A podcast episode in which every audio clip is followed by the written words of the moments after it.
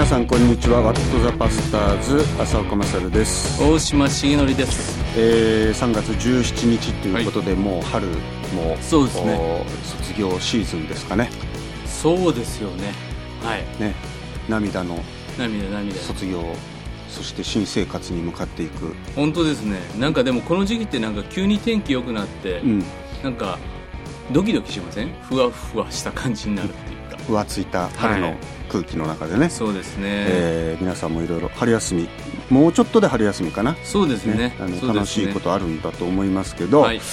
えー、と今日もちょっとじゃあよいくつか結構最近ねどっとあのメッセージが来るみたいなましたね。感じですね。ありがたいんですけど、ちょっと一個読みますがウェブネーム電動車さん。お。いいじゃないですか。10代こんにちは。ネット NET17 これ前先週紹介した NET17 ネット17に行って WTP を初めて聞きました。うん。そこでハマってしまい一から全部聞きました。これからも聞きます。ステッカーください、ね。何？よかいやよかったですね。よかった。じゃああげます。はい。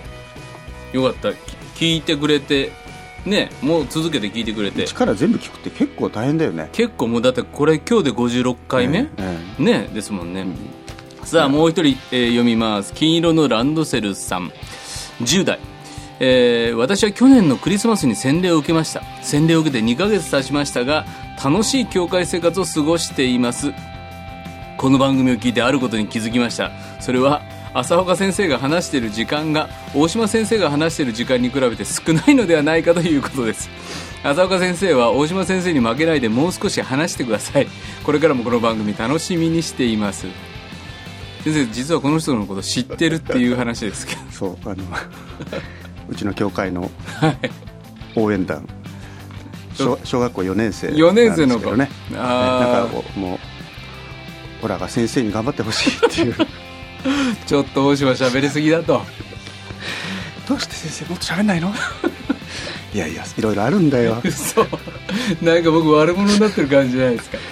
大島先生の番組なんだよあれは。いやいやいやいやいやよくよく。あでもねこの間この番組聞いてくださってうちの教会来てくださったからあねらしいですね。うん。すごい。本当に。ね。あのしばらく教会離れてたんだけどちょっと行ってみようと思ってですね。本当逆じゃ逆だったら大変ですけどね。本当ですよね、うん。もうこれ聞いてね。やめたって言ったら本当責任感じちゃうけど。もう教会行きたくなくなりました。なるほどね。さて。ははい。今日はですねはい。前回予告しましたようにちょっとあの大物ゲストをお迎えしたっていうことで。はいこの番組結構これまでもゲストおいでいただいてるんですが、はいはいはい。あの基本関西弁なんですよね。そうなんですね、えーこれ大島人脈が太く流れてるこの番組のコンセプトがそこに 現れてますけどでも今回もね、はい。あの楽しみなはい。そして魅力的なゲストをなので今日僕はこのタイミングから関西弁になります。どうぞ。わかりました。さあご紹介したいと思います。アドラムキリスト教会牧師野田英二先生拍手パチパチパチパチパチこんばんはあこんばんはこんにちはこんにちはははいありがとうございますありがとうございます来ていただいてあありがとうございますなんどうしたんですかちょっと緊張してる感じもう浅岡先生が横にいてるんでちょっとビビってるなんでですかじゃあまあ先あのあの浅子先生がね。先生ひげが似合ってるなと思って。あー。ありがとうね。今日ね今日のために。今日のために？も僕進学校でひげ生やしたらあの、ん。某大阪のあの某某進学校。某 K 先生に、はい。あのあ先生ひげ生やしとるなって、うん。これでやめてやっぱり後で ちょっと。師匠が。ちょっとやめとく。でもあの僕らのね進学校の校長だった、うん。あの M 先生は、んあの牧師がひげを生やし始めると隠したいことがあ生まれた時だっつってましたけどね。鋭い。い 野田先生も隠したいなんかがあるんでや大丈夫ですか？うまあもうすでに知られてるんで、ね。はい、神様には、はい。はいということでちょっと今日は野田先生がどうやって救いに導かれたのかとか。だそもそもどうして今日ねここにね、はい先生来ていただいたかっていうと古い古い付き合いなん古いですよ。付き合いでしょ？古い付き合いでもう10代終わりぐらいかな。僕1個上なんですよ、野田先生の。あそのいわゆるはい。濃いサークルがあるじゃないですかその大島さんの。あこここで。濃い人たち？そうそうそう。悪い人たち？悪い人たちっていう。なんて牧師だっていう人たちそうだからそうだからそれよりも古いもっと古い。もっと古い。本当に僕がでも大19歳ぐらいの時のん。18歳ぐらいで、ん。まああの彼はあのあのいわゆるその大学に行くような人じゃないので、うん。あの別の学校入ってたんだよね。ああ少年院ですね。少年院だ少年院から出てきて、うん。信仰を持って、うん。えー進学校行って、うんそのあたりのからの付き合い。そっからの付き合い。はいはいはい。僕多分ね野田先生と最初に会ったのね電車の中のような記憶があるんですよ。あそうなんですか、カツアゲされたとか？いやいやお茶の水で先生にお会いしたのも、ん。な4年とか5年前先生が講義 KGB じゃないわ KGK でも、はい バカにしたあ すいません。あのなんか先生が講義をされてた後に、うん。ちょっと僕ご挨拶したこと、はい。もう5年か6年前ぐらいだと思うんです。けど、はいそのもっと前多分ねまだ関西に僕いた時にはいはい。なんか電車の中ではい。誰かと先生とはい。なんかでたまたまなんか一緒になってなんか混んでる電車の中で挨拶した覚えがそれが最初の印象なんあですそうですか、ん。そうですか。もう何にも覚えてないって感じでそもそもじゃあ野田先生どうやってクリスチャンになったのか、もう言っちゃいましょうね、うん。はい。まあそうですね、まあ、僕はあの キリストの木の字も知らずに育ったんですけども、えまあ、母子家庭で3人兄弟の末っ子で,、で一番上の兄貴はあの自衛官今も自衛隊やってるんですけれども、うん。少年工科学校っていうあの神奈川のうん。学校に行って、うん。うんであ転勤で八尾空港っていうところに配属された時にですね、うん。突然休暇で帰ってきて、まあキリシタンになってたんですよね、うん。はい。まあ、それで久しぶりに会ったら「お前 え永遠の命欲しくないか」と、ん。久しぶりに会って言われたんで,、うんでまあ、兄貴がすごい親父ギャグ言うのが好きな人だったんですよね、うんで久しぶりに会ったら「永遠の命欲しくないか」っていう要は紳士のギャグかなと 思ったんですけど、はい。まあ、それがでも今さっきキリシタンって言ったところでもうすでに一ボケ入れてるやん。ああまあそうですね。ちょっとニヤッとしたやん。いやニヤッとはしないですけどね、それで、うん。永遠の命はうんそうそうですね。新しいギャグ聞いて、はいはいそうですね。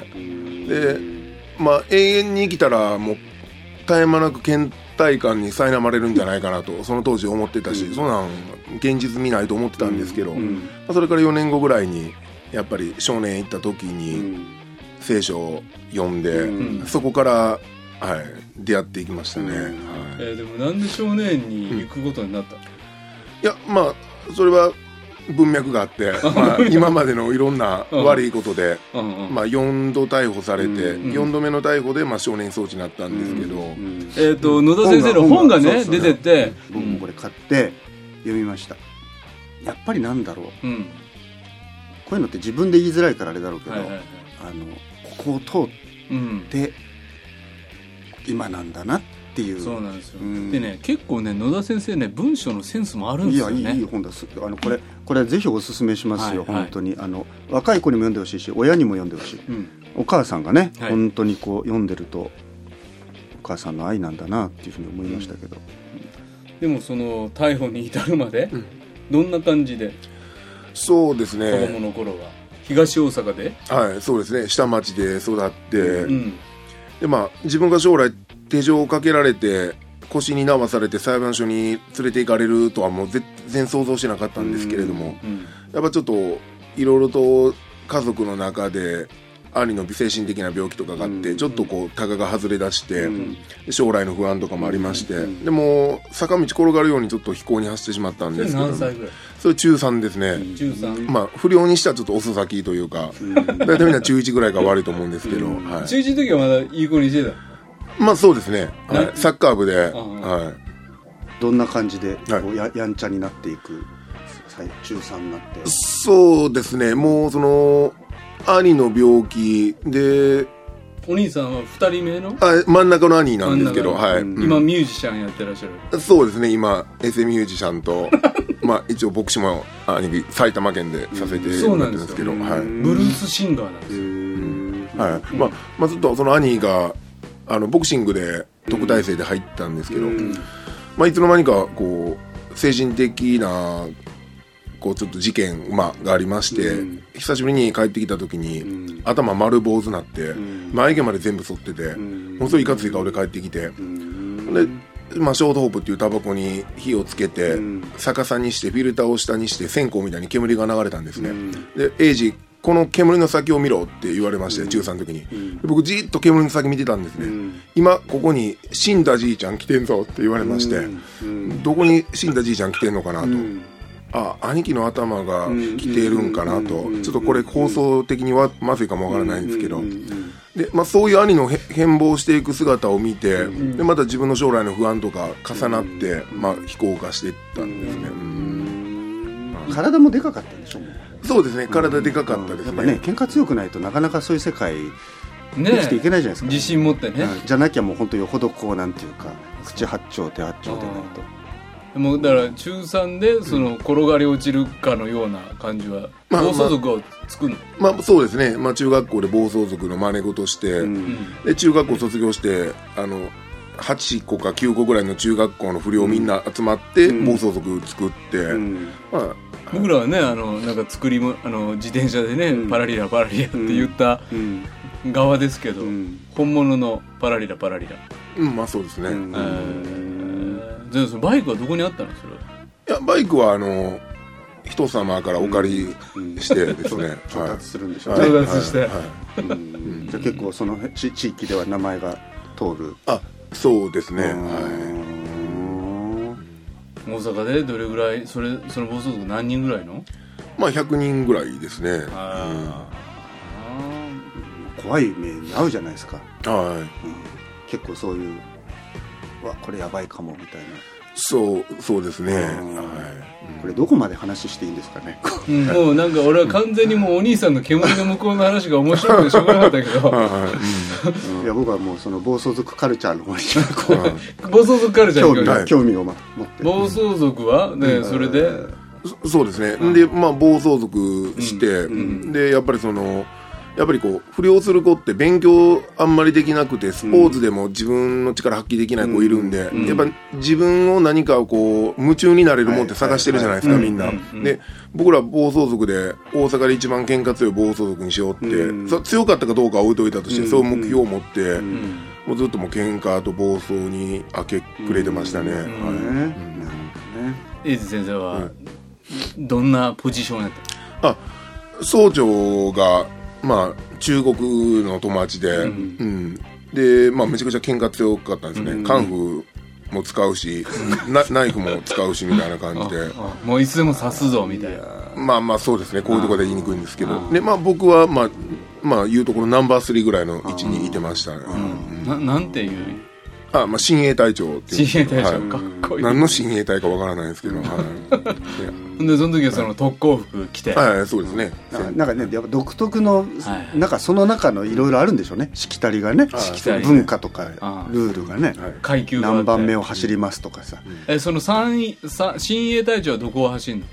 そうですね。大体あのまあどこまあそうですね。まあ先頭ほんまやったらちょっと総長の近くにおらなあかんと思うんですけど、まあ先頭を走ったりとか、んはい。いろいろでしたね。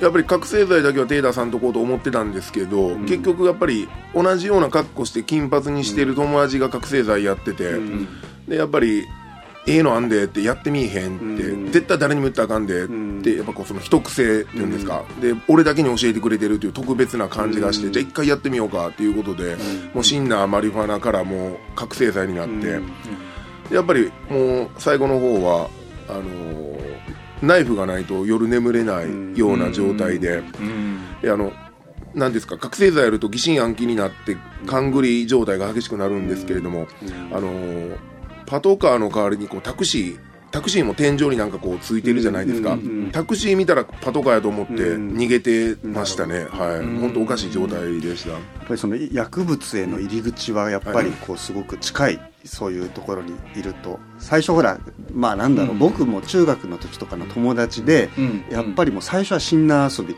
そうですよね、うん。であの僕らのところはね、あのマスクにうん。ティッシュ挟んでね、でそのティッシュにあのなんだかペイントマーカーをこうビューッとインクをつけて、それを挟んでマスクにつけて授業中。でもうなんかもうパーッとなってるっていうね、そういうところから入ってったやつらが結局どんどんその道に入っていって、高校出てで僕東京行っちゃったから、だけどたまに地元に帰ってくると、まあ、駅前みんなブブブブやってるわけですよ、茨城に。そう。で僕は一人でこうねもうもうちょっともうあの家帰ろうと思うんだけど、うんなんかこう寄ってくるわけ、僕はもう東京からこうシュッとしてこうね、うんうんうん帰ってきてるんですけど。だからやっぱりなんかそ中学の時の友達だったりするんだけどもうほんとね顔つき変わってた、やるとね、うん、で一人何人かやっぱり若くしてあの亡くなりましたけど、うんうんあのもう100キロぐらいあったやつがね、うん。最後本当にもうちょっとなんだろうさ40キロぐらいの体重になってもう歯も何にもなくなって、ちょっとショックでしたね。そうですね、ん。まあこの野田先生がそういうね薬物中毒の青年たちの救済みたいなことも今働きされてるので今度次回そのお話聞きたいと思いますけど、やっぱりやばいっていうのはあるんでしょう、でも、うん。ああれは手出したあらやばいそうですね。っていうのは、はい、うん。思いながらもコントロールできないというか、ん。でまあ浅子先生おっしゃったんですけどやっぱシンナーがゲートウェイドラッグになるってよく言われるんですけど、うん。やっぱ本当その通りなんですよね、うんはい、でそうそういうところに入っていって、はい。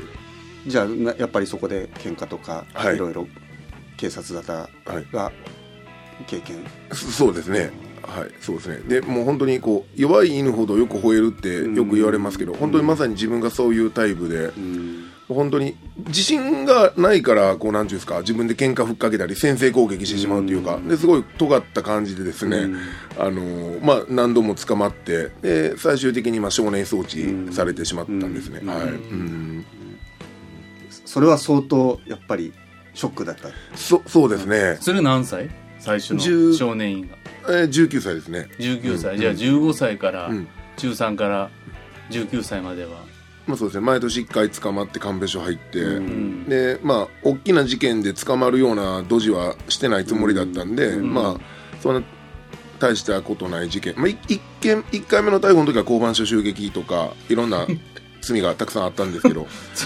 交番所はなぜ襲撃したの？いややっぱりその警察が友達を捕まえるので、んやっぱりこうその鬱屈した感情をぶつけれるのが、ん。け大人とか警察じゃないですか、うん。だからやっぱ戦闘服にも「打倒大阪府警」って書いてですね、まあ、打倒できるわけないんですけど、はい、でまあ交番交番所襲撃したりパトカー壊したりっていうのをしてましたね、うん。ね。いやよくよく生き残ったねでも。ああそうですね。ねうんパトカーを襲撃しようってやっぱり、うん。もうみんなでもうガー盛り上がる。全員が全員するわけじゃないんですけど、でもそういう暴走族の集団の中でまた警察にちょっかいかける仲間が、まだ仲間内で尊敬されてしまうんですよ。ねそうですよねあいつはやばいあいつはやばい。とやつだとはいでそれしか自分をアピールする手段がない不良文化なんで、あね、だからやっぱある意味どんだけハったりをかませるかだよね、はい。そうですね。だからちょっと内心ビビってても、人よりもすごいことや,、やってやろうみたいなのがあるんでしょうね、うんで聖書と出会う、うん。そうですね。そうですね。か少年に行く前の4回目の鑑別書の中で聖書を読み始めて、ん。でこれはほんまちゃうかなと、あのー半信半疑の状態で少年装置に行きました、はい、ちなみにあのねまあ聞いてらっしゃる方の中には、うん。あの実際その中の生活ってどんな生活なあそうですね。のみたいにどど朝からどんな一日なんですか？そうですね、朝7時に起床でであのちゃんと逃げてないかってことで天候で人数確認して、ほんでまあ大体僕の少年は70人か80人ぐらい院生がいたんですけども、毎日朝礼で広場に集まってあのー行動訓練、まああの更新して、もう軍隊みたいに。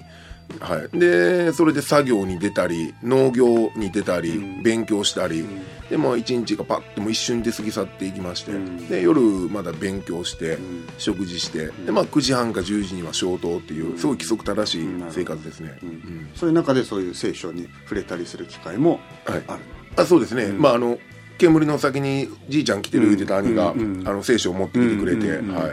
あそのお兄ちゃんが聖書持ってきてくれた。あそうです。一番上の兄がクリスチャンになって、はい。はい。で真ん中の兄もちょっと躁うつ病みたいになって、うんうん。5年社会復帰できなかったんですけど、うんうん。まあ、そのちょっと回復しだした時に、うん。ちょっと英治に聖書渡しておいてくれってことで、うん。まあ、長男が渡してで持ってきてくれたんですね。なるほど。はい。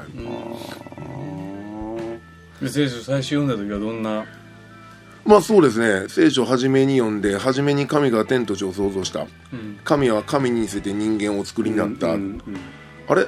猿が進化したんちゃうんかなと、うんそこから入ったんですよね、うんでやっぱり鑑別書の中でも貼り絵とかうん。絵を描かされたりするんですね、でうん。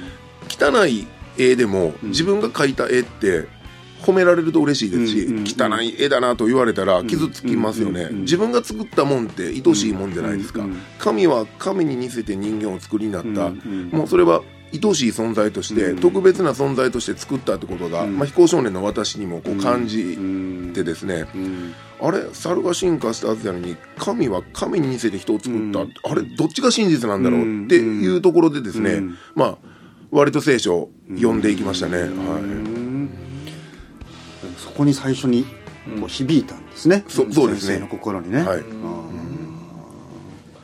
でそれでなぜ信じることになるの、そうですね。まあそうやって聖書を読んでノアの箱舟のとこに行ってこれほんまかいなとかいやどうかなって思いながらですね少年院送致されて、でまあ少年院送致される時にはですね神様に祈ってたんですね、うん。少年行かないようにと、ん。で祈りが聞かれずに少年行ったんですけど、うん。まあ祈り聞かれないことも恵みだなと後で分かったんですが、あの少年院の中でこうまあちょっと聖書パンペラペラって開いてる時にですね、あの神の前には全ての人が裸でさらけ出されてるというヘブル書4章13節の言葉読んで、今まで僕僕バレなければいい見つからなければいいっていう判断しかできなかったんです、でもその時にその少年の独房にまあ神様の御臨在というか、見られてるっていう神の視線を感じてしまったんですね、突如、はい、でこれはもう否定しようのないもう感覚というかうん。はい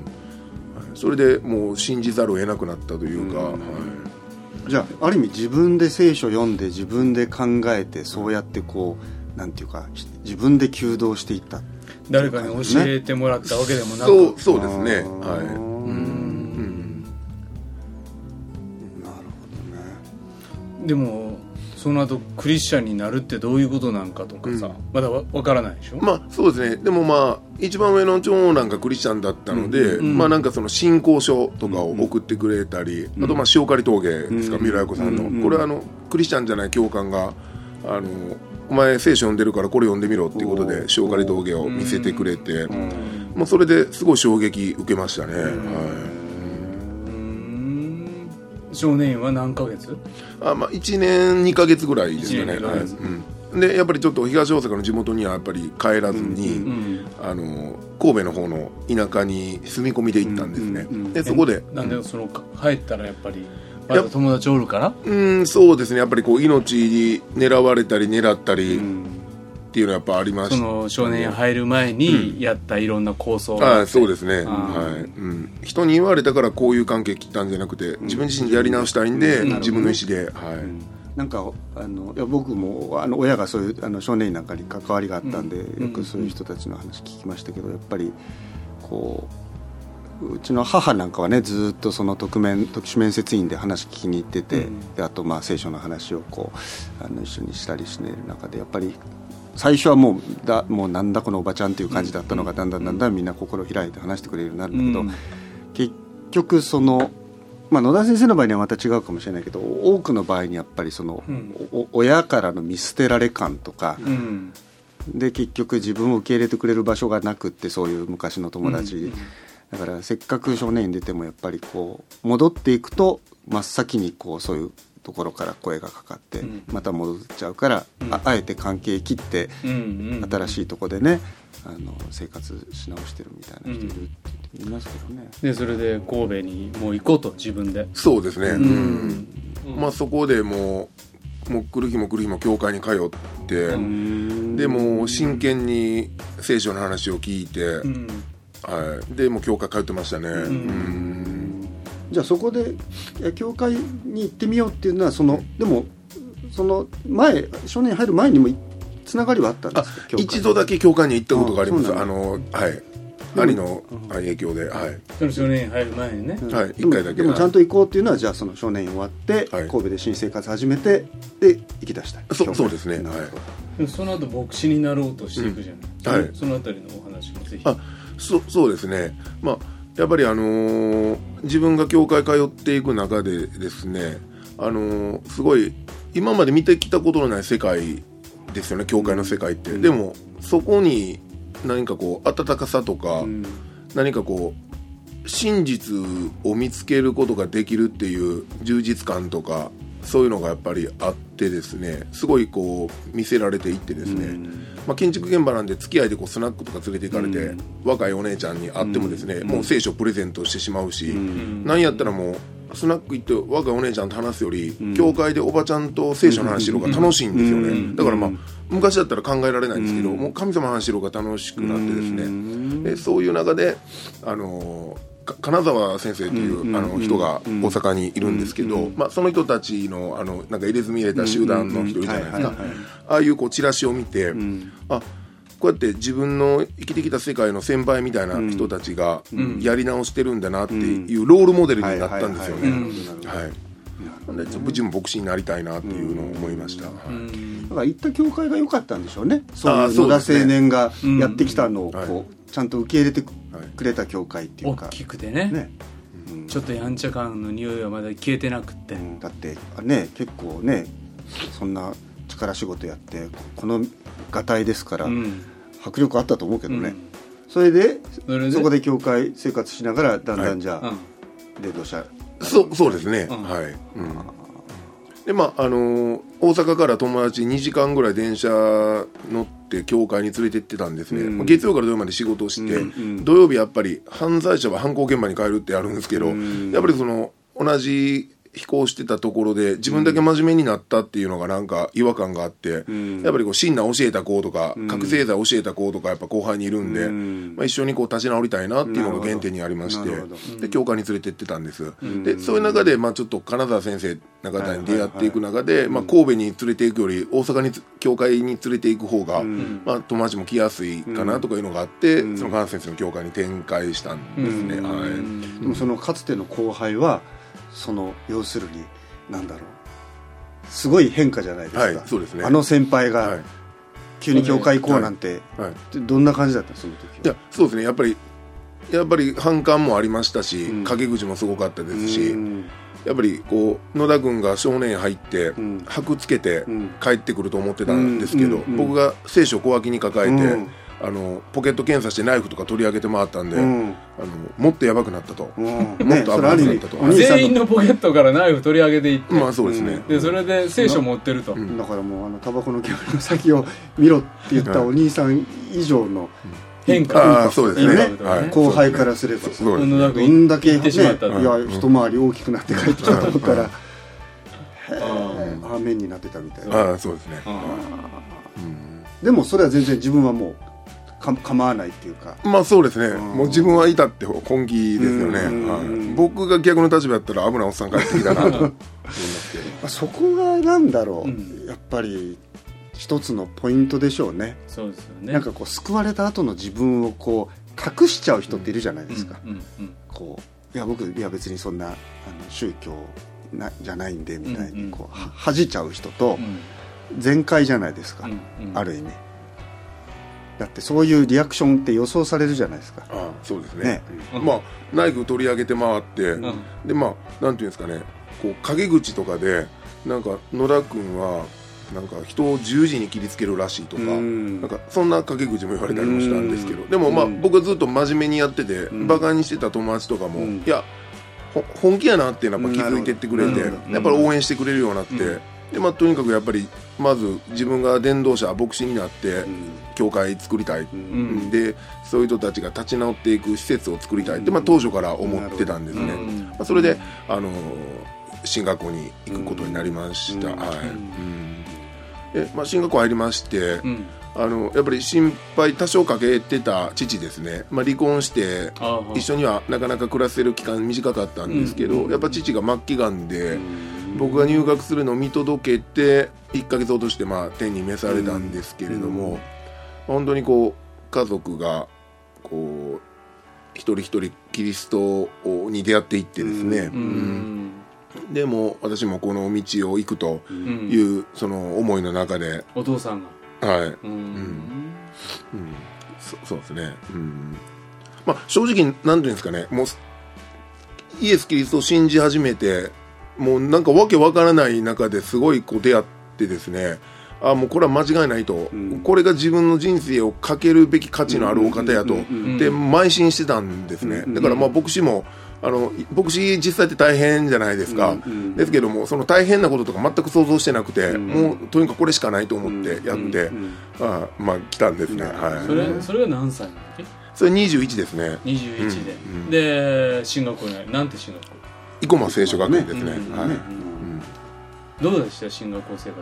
まあそうですね。やっぱ変な人ばっかりで、はい。なんかブツブツ独り言言ったりとか、はい、なんかいろんな人いましたね、はでもだからいわゆる机に座って勉強する生活、いはい。ってでもある意味それも新鮮な感じ。だから中3以降でしょ、学校っていう場所に行くのは、まあそうですね。ただそのあの自分の興味あることに対しては集中力ってみんな発揮できるじゃないですか。だから僕あの、まあ、クリスチャンになるまで文学好きで太宰治とか特に好きだったんですけれどそうそう。会った頃ね太宰の話とかしてたんですよ。あなるほどなるほど。二人で。で学校終わってそうですね卒業して開拓したんですけど、うんはい、うん、そうなんですよ。だからその開拓伝道のお頃からちょうど僕は神戸の進学校に入って、そして電話くれて、うんちょっと空いてる日曜日やったら説教しに来てくださいよみたいな、うん。東花園のね、本当に狭いね、ね怪しいね。怪しい部屋、テナントで。テナント借りて、本にもね書いてあったけどすごい苦労しながら教会の開拓。お金はなくって。そうですね、何しながら。まあ、ゴミ収集の仕事しながら、だからねそのゴミ収集の仕事をしながら給与をもらって、ほんで全部その給料を開拓伝道に突っ込んで、だからね僕の親父がね、うん。え福知山の家にもね遊びに来てくれたことがあって。うん「お前重則あの男はほんまもんや。うん。あいつはゴミ収集しながらうん。教会やろうとしてると、うん。お前あいつ見習え。すごいねうちの親父大好きなんですよね英二先生ですね。でねそして土曜日の夜から泊まってね、うん次の日の日曜日の教会員の人が来たらみんな食べれるようにって炊き込みご飯作ったりとかね、最初の信徒の人って第1号って誰？どんどんな人？あーまあ先輩ですね、うん、りんりんりんでん君であリンデン軍な？はい。大丈夫大丈夫。うん。リンデン君は暴走族の先輩、まあそうですね、ああすぐ来てくれたリンデン君が。まあその僕が開拓する前に一緒に教会通ってたんで、うん。はい、一緒に、はい、聞くところによるとなんか荒れたクリスチャンホームに育ったみたいなんで、まあ、一緒に悪さしてる時はそんなん全然見てなかったんですけど、うん。はい。うん。実はクリスチャンホームズ。うーん。なるほどね。じゃあリンデン軍と2人でほな、ちょっと開拓始めようかって言って東花園で2人で始めて。まあそうですね。うん。その後どんなふうに人は集まってくるいやそうですね。やっぱその子供がちょっとシンナー吸ってるとか、うん。まあ子供が刑務所行ってるとか、うん。まあいろんなそのねぼ僕の新聞ちょっと見てくれて、うん。ちょっと相談とかがあって、いやだからそういうこう相談どこに誰に相談したらいいか分かんないっていう本当にこういらっしゃると思うんですよねいっぱいね。ですね。でしかもその手の問題ってちょっとこう誰彼に相談できないなんかこう我が家のうん。そういうこうねなかなかこうちょっとできたらお隠したいと思ってたりとかね。親もそうそう受け入れられずに、でも我が子のことだからみたいに葛藤してる時に、うん。ああこの先生にだったら話聞いてもらえるかもっていうのはあると思うね。ある意味だから駆け込み寺みたいな。だから僕はね行ったらねやっぱりその自分の息子がちょっともうやんちゃになっちゃってどうしたらいいんでしょうか野田先生って言ってだから野田先生が「いやまずお母さんイエス様を信じることですよ」って言って、うんそしておご両親がクリスチャンになっていくっていうのが、ん教会のスタートの中でいくつかの方々が。そうですね、うん。だからねそのあたりねはっきりねやっぱりねイエス様しか救いないですよっていうことをまあなんか言い抜いていくのはすごくねなんか旗から見てて、そしてあの伝説の親衛隊長野田君が牧師になったと。そしたらね子供が生まれたら後輩とかが「ちょ野田君一発祈ってもらっていいですか?」とか言ってうん七五三みたいにねはい。教会来てくれてね、なんかあのそっか。まあそうですね。正直信じた後と信じる前で変わったことやっぱり人どつき回さなくなったことですかね、はい、やっぱり気気に食わないやつおったらもうどつき回すんですけど、うん。あのどつき回さなくなったことですかうね、ん。どつき回したくなることはないんですか？あいやありますあります、今もね。まあ今もまあ多少あります、はい。でもなんかこうね、はい。先生いや僕はそんなにあの、ん。何度もお会いしてないですけどすごくなんちゅうか折り目正しいっていそううかそうそうそうそう。礼儀正しいんですよね。本。当ねね。だからね、うちなんかも家何回か遊びに来てくれたことあるんですけど、うんうんもううちの奥さんは、ん。なんか、英二君がそんな悪やったって、なんかあんまり思えないっていうぐらい、なんかね、ちゃんと手土産もね、持ってきてくれて。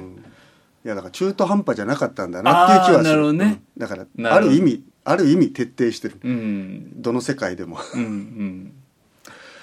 はい。じゃあ、ちょっとその野田先生がまた牧師になってですね、今始めている働き、チェンジングホームっていう働きも、次週、次回ですね、またお話ししていただきたいと思います。それでは皆さんからのお便り待っています。メールアドレスは wtp.pba-net.com 番組の感想、番組で取り上げてほしいテーマ、僕らに聞きたい疑問、あなたの近況何でも送ってください。メッセージにはラジオネーム、年齢も書いてくださると嬉しいので、それも書いてください。それから、えー、と公式のツイッターフェイスブックのフォローもお願いします。そしてなんとこの放送はい。「世の光」でも放送されるんですか？はいはいはい。世の光、えー。生き生きタイムってね、あの、土曜日、日曜日の放送で、今の野田先生の、はないるほ。ど。そちらもぜひお楽しみにしていただきたいと思いますそうだそうだ。野田先生の本をですねそうそうそ私を代わりに刑務所に入れてください、えーこれお母さんの言葉がですね本のタイトルになってるんですが、うん。この本を1名の方あー野田先生のサインが入って、えープレゼントしたいと思います、うん。4月1日締め切り番組宛てにですね番本の欲しい方、あーご連絡をおしてください、はい。では今日の「ワット・ザ・バスターズ」大島重則と野田英二と朝岡まされでした次回は2017年3月27日の月曜日。はい。ではまたさよなら。この番組はラジオ世の光テレビ「ライフライン」でおなじみの DBA 太平洋放送協会の提供でお送りしました。